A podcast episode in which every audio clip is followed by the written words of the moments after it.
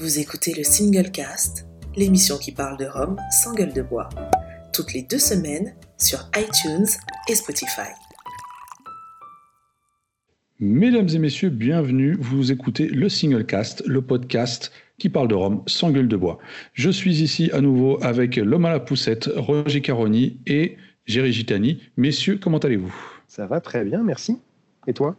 Ah bah moi ça va, moi ça va toujours, hein, toujours en pleine forme avec euh, un peu de rhum, donc euh, tout va bien, tout va bien, tout va bien. On va directement commencer cette émission avant de rentrer dans le vif du sujet, avant même d'annoncer le sujet avec les news du jour de notre cher Roger Caroni, tout droit venu de Belgique. Roger, on t'écoute. Bien, bonjour d'abord. Bien, bonjour. Alors, les news. Trois petites news. Euh, la compagnie des aides euh, va relooker sa gamme pour ses 5 ans.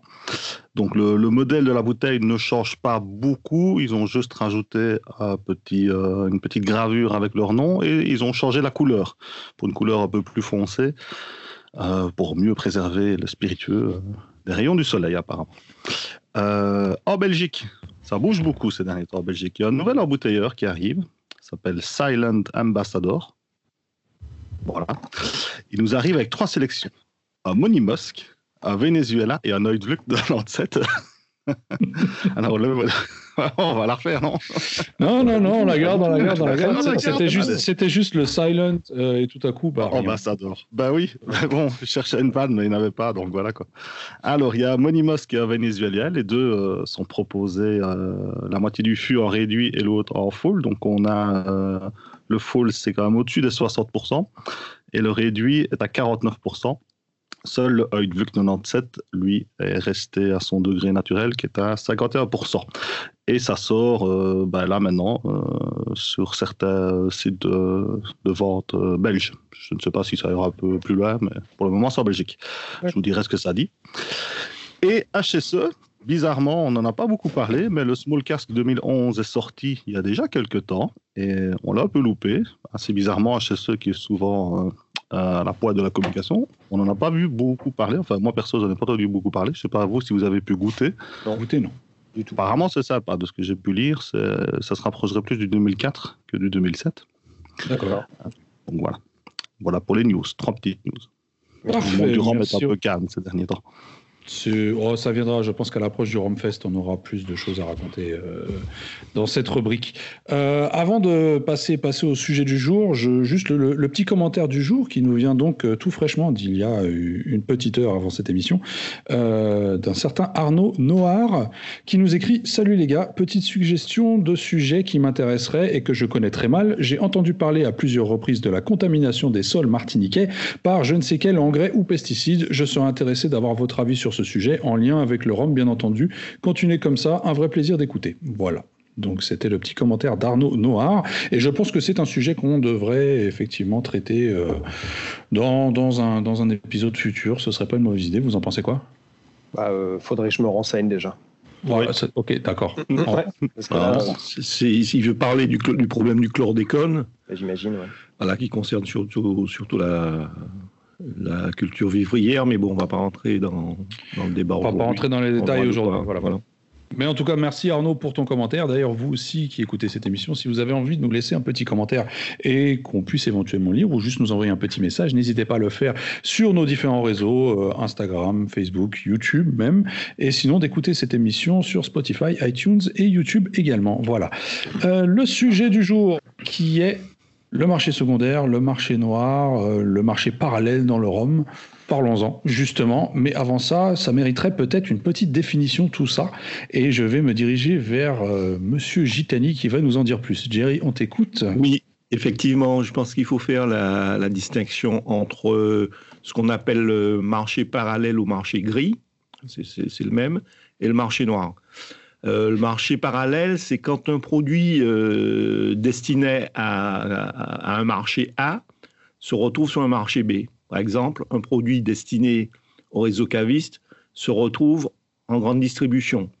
Ou un produit destiné à la Belgique, pourquoi pas, va se retrouver en France. Hein, ça, c'est un marché parallèle. Donc, euh, ce n'est pas quelque chose qui est interdit, mais ça va euh, souvent euh, au détriment de, distributeurs dans le pays auquel était destiné ce produit à l'origine. Alors que le marché noir, c'est un marché où, euh, qui est un marché clandestin en fait, même si ça porte sur des, biens autorisés, ce qui est le cas en, ce qui concerne notre sujet, par exemple, le, les spiritueux, le rhum en particulier, mais ça peut être aussi des, des marchés pour d'autres types de produits illégaux, on, mhm. on peut parler. Et en fait, le marché noir, quant à lui, s'apparente un peu plus à de la contrebande parce que ça va euh, euh, à l'encontre des restrictions réglementaires et fiscales euh, du pays ou du marché auquel sont destinés ces, ces produits-là. Donc on voit bien qu'il y a une différence. donc il faut faire attention quand on parle de marché gris, marché parallèle et marché noir. Alors aujourd'hui, on retrouve ces deux types de marchés dans les spiritueux et notamment dans le rhum également. Euh, alors on a retrouvé ça déjà au départ, je pense, euh, il y a pas mal d'années. Et aujourd'hui, le phénomène s'intensifie de plus en plus via Internet. Mmh. Euh, c'est quelque chose qu'on note et ça devient même accessible à plus ou moins tout le monde à partir du moment où il a un réseau, un réseau Internet.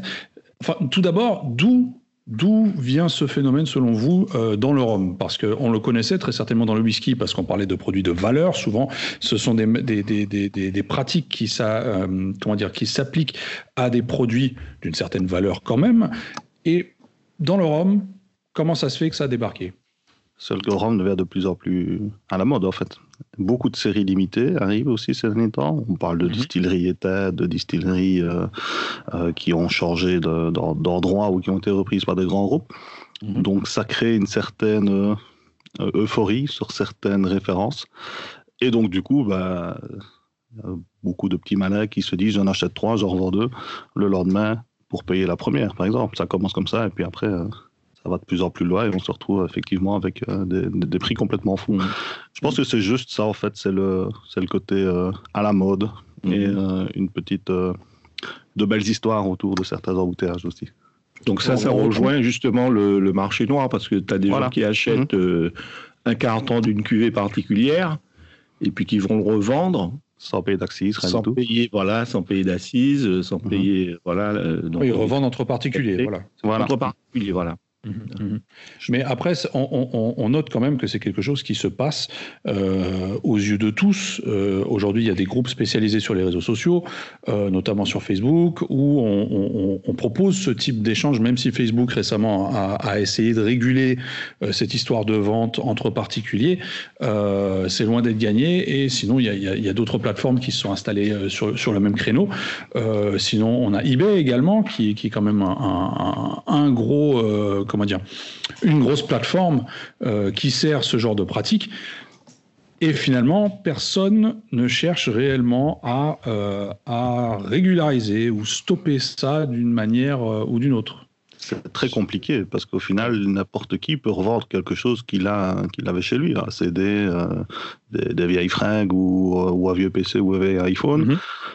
La seule différence, c'est que l'alcool est soumis quand même à certaines législations peut-être un peu plus euh, pointu, parce qu'il y a, y, a, de, toutes sortes de taxes et, euh, et ça reste euh, bien consommable. Mais oui, effectivement, c'est très facile de, vendre une bouteille. Il y a, y a, pas, c'est limite même impossible de retrouver les vendeurs parce que je pense que les, les, institutions ont tout à faire que de, de, chercher après deux trois petits revendeurs comme ça. C'est pas, mhm. c'est beaucoup trop long. Ouais. ça, a un euh, coût, ça a un coût aussi de, de, de, de, lutter contre, on voit dans le domaine de la contrefaçon, hein, le coût que ça peut représenter. Euh, donc dans, pour des petites, des petites quantités en ce qui concerne euh, quelques cuvées de rhum, c'est vrai que c'est difficile à, à contrecarrer. Il y avait, tu parlais de la tentative de Facebook. moi, j'appellerais ça une tentative plus qu'une réussite. Euh, ça, a fait une petite, euh, ça a fait des émules hein, sur le, le, coup. il y a plein de groupes justement qui se sont inquiétés de ça, euh, qui ont changé leur, leur, leur présentation, leur petit laïus de description du groupe. Et au final, maintenant, on voit des trucs rigolos. Enfin, moi, je trouve ça rigolo. Où les gens n'osent plus mettre les, les prix, les prix dans les annonces et ils vont mettre soit échange, ou, enfin vente contre 200, et puis là, ils mettent un, un emoji fantasque, ou alors ils vont même écrire avec un, des skills Photoshop absolument phénoménal un chiffre sur la photo. Et ils espèrent qu'en faisant ainsi, les algorithmes facebookiens ne, ne, puissent pas percer à jour leur, leur, leur manège. Quoi. Voilà, bon mais je crois pas que. Alors, s'il y a peut-être un ou deux groupes qu'on mais sur la multitude euh, qui ont mis la clé sous la porte, mais je crois vraiment que c'est tout. Alors, il y, en a, il y en a eu dans le whisky. Dans, dans, le whisky, il y en a eu, effectivement. Euh, et on avait un peu peur que ça se rabatte sur le rhum. Je mmh. pense que bah, déjà, la confrérie du rhum a été, a été euh, assez alertée à ce niveau-là. Mais effectivement, ça n'a pas grand, euh, changé grand-chose. Alors après, il y a eu des tentatives aussi de, de, de comment dire, de, de, rapatrier pas mal de monde sur d'autres plateformes, notamment MiWi. Ouais, j'ai entendu ça. Euh, euh, et entre-temps, Facebook maintenant a commencé à bloquer tous les liens qui étaient redirigés vers MiWi. Voilà. Donc ça n'a pas vraiment marché. Là, ça reste un blocage de la vente d'alcool. Hein. Si on veut vendre un CD ou des frags, Facebook ne. Oui, oui, oui, non, c'est juste parce que c'est de l'alcool. Calé sur l'alcool, la drogue ou les cigarettes ou les stupéfiants. Bien sûr, parce que Facebook après propose Facebook Market euh, sur lequel tu peux vendre tout et n'importe quoi. Absolument. Si tu veux vendre un enfant, par exemple, tu peux, je crois. Hein, euh, je sais pas, essayer, mais je pense. Ah, non, j'en ai, j'en ai acheté par contre. Je... c'est une autre histoire. Euh, pour ce qui est de, de, tu demandais tout à l'heure, Benoît, le le pourquoi de ce démarrage de, de phénomène. Mmh. Euh, comme disait Roger, il y a le côté euh, mode. Alors mode dans le sens où en effet il y a plus, euh, et depuis quelques années maintenant, hein, mais il y a plus d'embouteillage en petites séries. on fait plus attention aux millésimes et puis surtout, je crois qu'on suit la, la pente du whisky, tout simplement. C'est-à-dire que ça donne un peu l'impression que le marché dans tous ses aspects du rhum suit avec quelques années de retard celui du whisky.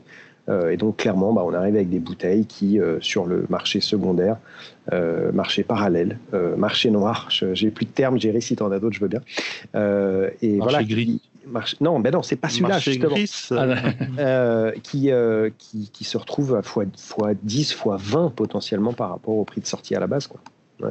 Et souvent fois 2, fois 3 quelques jours après les sorties très limitées. Et ça, ça devient vraiment ridicule, mais bon. Oui.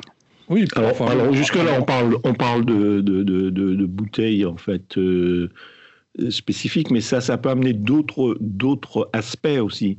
Par exemple, moi, je suis frappé euh, par le nombre de gens qui vendent des samples.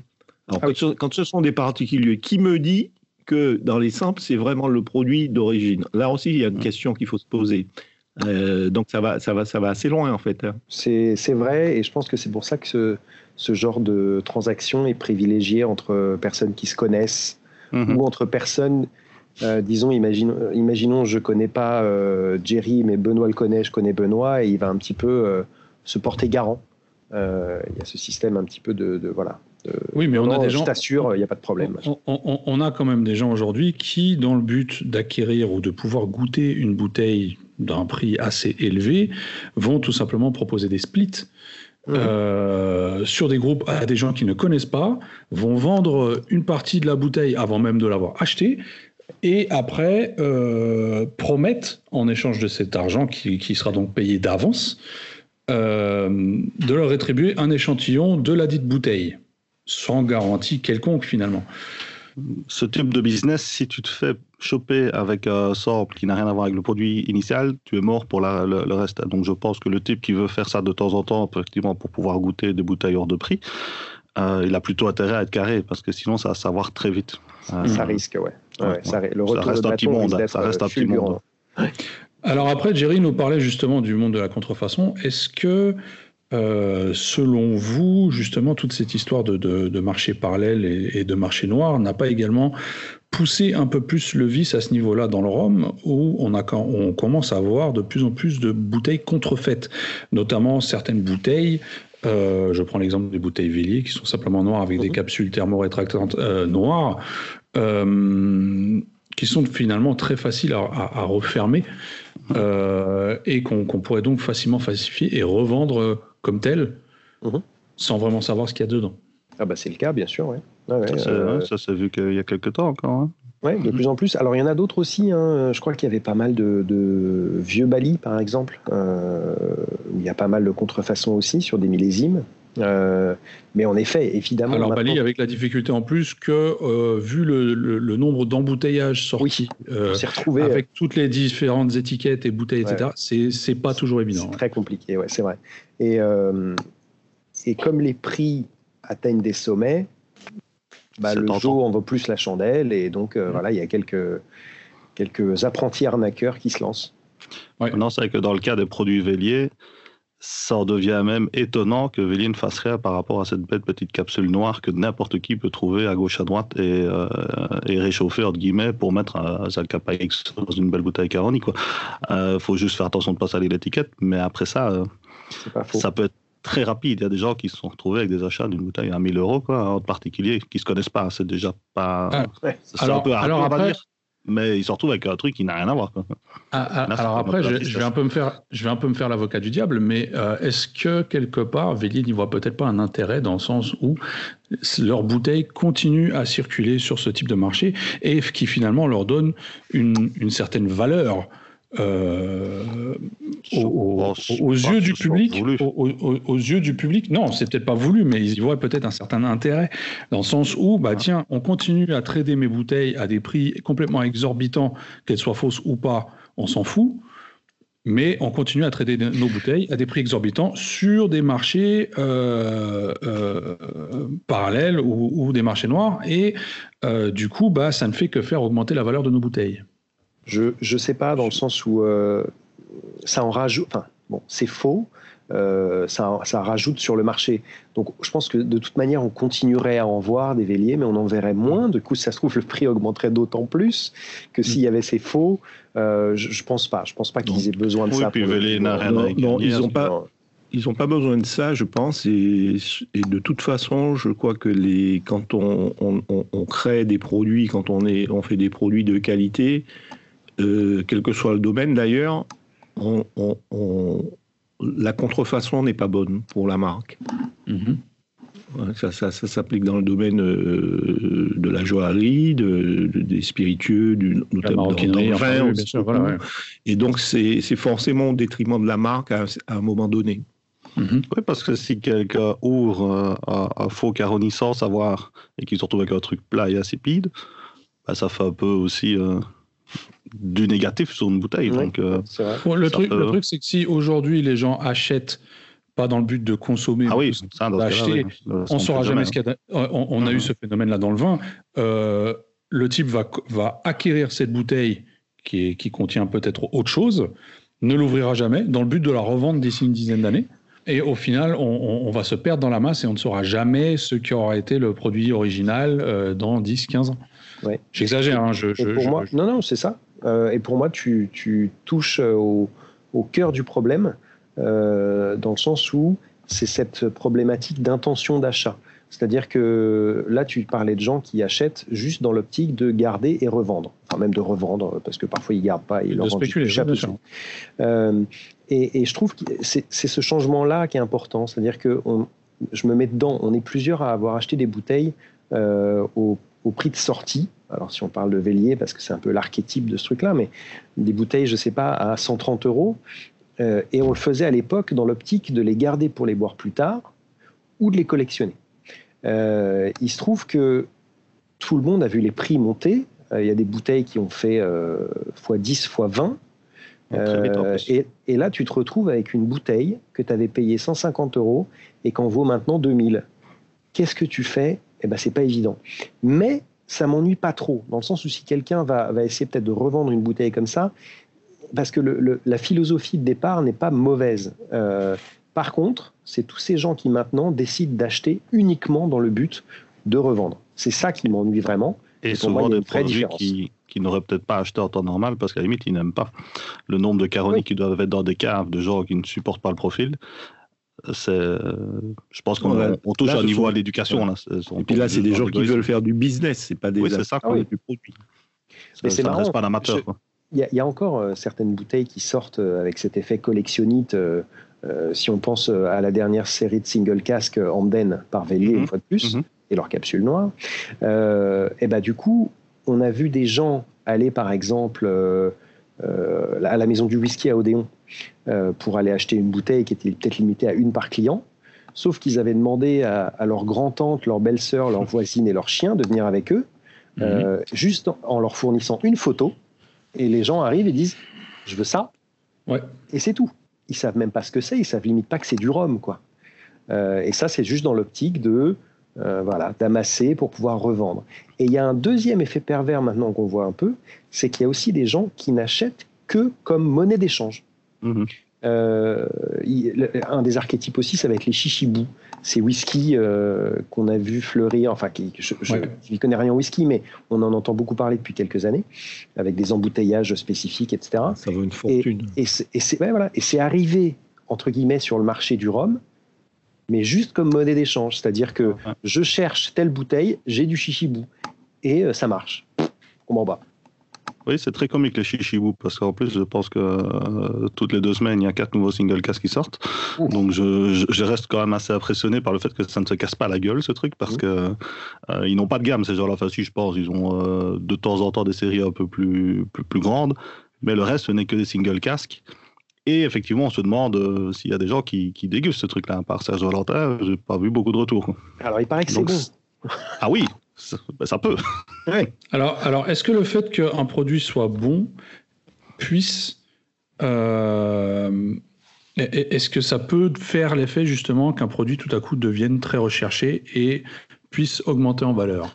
Ou est-ce que, c'est, ou, est-ce que, ou est-ce que la valeur est créée par d'autres phénomènes ou créée par, par d'autres personnes via d'autres moyens Je prends l'exemple, il, il semblerait, il semblerait, je mets bien ça entre guillemets, euh, qu'un producteur euh, embouteilleur indépendant, euh, dont les bouteilles sont recherchées, ait commencé à enchérir sur ses propres bouteilles sur eBay dans le but d'en faire grimper la valeur. Ouais, bah, ce serait pas, enfin, ce serait pas surprenant. disons que je, ne serais pas mortellement surpris d'apprendre une chose comme ça, dans le sens où évidemment je, je ne cautionne pas, euh, mais ça me paraît Alors, tout, point de vue inscrit dans l'air du temps. Quoi. voilà, voilà, Parce que, parce que si ça se trouve, lui, bah, ça permet d'augmenter la cote de ses bouteilles.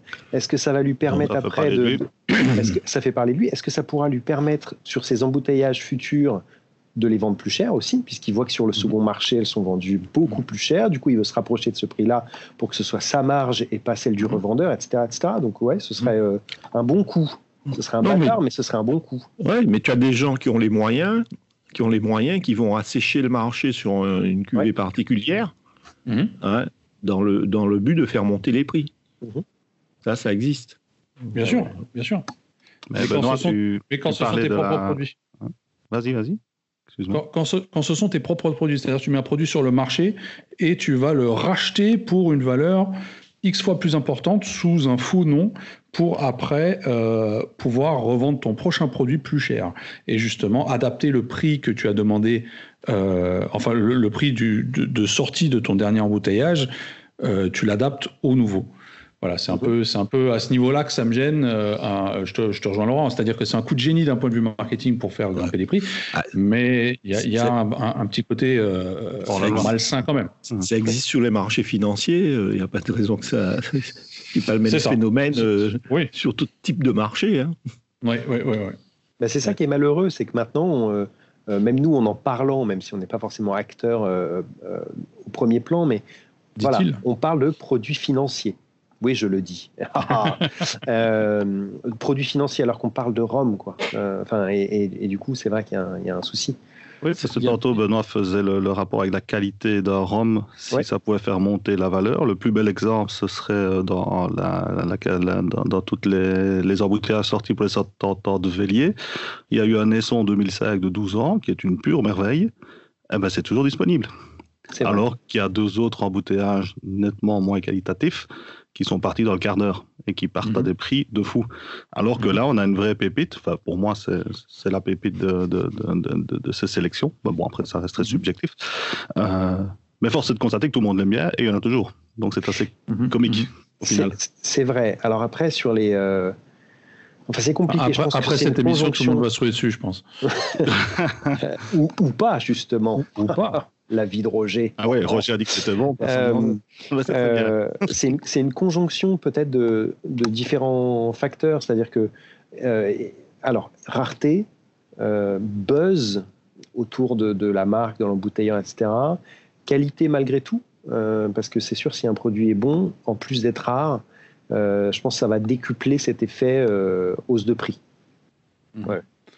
Ok, bah je pense qu'on a un peu fait le tour de la question. Je ne sais pas, est-ce qu'il y a des, commentaires à rajouter? Oui, Laurent, je t'écoute. Ouais, je veux, je veux juste rajouter un truc. Enfin, je, reprends un peu ce que je disais tout à l'heure, mais euh, je ne peux qu'être malgré tout désolé euh, de, voir ce qui se passe. C'est-à-dire que, euh, et ça c'est vraiment mon avis à moi, mais ce, ce phénomène de spéculation, de, de, considérer un produit sur lequel les gens se sont donnés du mal, etc., euh, comme un pur produit financier spéculatif, c'est vraiment ne pas rendre hommage aux producteurs. Euh, et je trouve que c'est vraiment même leur, faire un bon bras d'honneur, là, pour le coup. Euh, ce qui m'ennuie. Et, après, même si je poussais plus loin, c'est quand même un peu philosophiquement, économiquement, etc. c'est un peu ce genre de choses qui, qui attention, moment extrême gauche, je sais pas comment dire, qui nique notre monde quand même. euh, C'est-à-dire que c'est ce, côté euh, spéculatif, marché, euh, considérer que tout est une marchandise, etc. Euh, et donc pour moi, il y a un vrai problème. Et alors après, il y a certaines personnes qui vont être extrêmement décomplexées dans cette démarche. Il y a des gens qui le font en cachette. Il y a des gens qui le font hyper ouvertement, qui vont mettre des photos avec deux cartons de je ne sais quelle dernière sortie euh, de je ne sais pas quelle distillerie. Euh, et il y a des gens qui, qui, commentent ça en disant Oui, mais lui, au moins, il ne le fait pas en cachette. Ouais, bah, il devrait avoir honte. Juste. Donc euh, voilà, ça me dérange. Oui, parce que Très bien. par rapport à l'envie de quelqu'un d'autre. Donc c'est vraiment s'approprier des, marchandises pour que quelqu'un d'autre ne l'ait pas tout de suite pour pouvoir le revendre plus tard. Donc ça effectivement sur le, côté... Euh, euh, il y a un côté malsain dans l'histoire. Il y a clairement un côté malsain. Tout à fait. c'est ça. ça. Bah, Laurent, écoute, puisque tu avais l'air euh, d'avoir envie de parler ce soir, je te propose également de continuer avec ton petit conseil dégustation du jour. Eh ben oui. alors mon petit conseil dégustation. Déguster dans un verre propre? Et se laver les mains aussi. euh, non, ce serait euh, essayer de, de, contrôler les facteurs extérieurs. Euh, avec euh, un, un, principal, c'est l'endroit où on déguste euh, et ce qui s'est passé dans cette pièce avant. C'est-à-dire que si on le fait euh, dans un salon avec cuisine ouverte à côté et qu'on vient de faire une, une, une, bouillabaisse et une raclette, voilà, voir, voir une bouillabaisse à la raclette, euh, à mon avis, c'est pas la peine d'essayer. Hein, du tout. Donc euh, même certaines, on entend dire qu'il vaut que ça vaut le coup de déguster en extérieur pour précisément se libérer. Alors bon, euh, si vous êtes à côté d'une décharge, c'est compliqué. Ce que j'allais dire, ça dépend où en extérieur. Hein. Évidemment, mais en tout cas, ça permet d'avoir un air frais et, qui se recycle euh, et qui se renouvelle. Et il semblerait que ça puisse être assez positif. Moi, j'ai pas trop l'occasion. Enfin, j'ai un petit balcon d'à peu près 50 cm carrés, mais voilà, je peux y mettre un pied. Euh, donc voilà, essayer d'avoir de, d'avoir des, des, conditions de dégustation optimales au niveau de, de l'environnement. Jerry, tu n'as pas l'air d'accord non, non, non, je, suis euh, d'accord et pas d'accord. Je suis d'accord, par exemple, si euh, tu veux déguster un rhum au salon de l'agriculture, par exemple, tu as l'odeur des acras qui te bousille ton rhum. Donc, euh, c'est pas le lieu pour déguster du rhum. Par contre, être en extérieur, c'est pas forcément. Si tu as un chèvrefeuille qui est pas loin, tu vois, voilà. Donc, c'est vrai et pas vrai, quoi, en fait. Hum. Tout dépend des conditions, mais les, les conditions sont importantes et Laurent a raison. J'accepte le commentaire. Merci, Jerry. en tout cas, voilà. Donc, euh, si vous également, vous avez des commentaires à nous laisser, n'hésitez pas à nous les écrire ou à nous les envoyer sur euh, Facebook, Instagram ou YouTube. Et sinon, d'écouter, de partager cette émission sur euh, Spotify, iTunes et sur tous vos réseaux avec tous vos amis qui aiment le rhum ou pas. Voilà. Nous, on se retrouve dans deux semaines pour une prochaine émission, émission avec comme sujet, je pense qu'on peut déjà le dévoiler. Hein. On dévoile grand fou, grand fou. Ah, allons-y, soyons fous, on va dévoiler le sujet. Donc dans deux semaines, on vous retrouve avec comme sujet les concours, euh, les concours de dégustation organisés lors de certains salons. Est-ce que ça vaut le coup? Est-ce que ça vaut pas le coup? Est-ce que c'est du marketing? Est-ce que c'est complètement bidon? On s'écoute dans deux semaines avec tout ça. Vous venez d'écouter le Single Cast, l'émission qui parle de Rome sans gueule de bois, toutes les deux semaines sur iTunes et Spotify.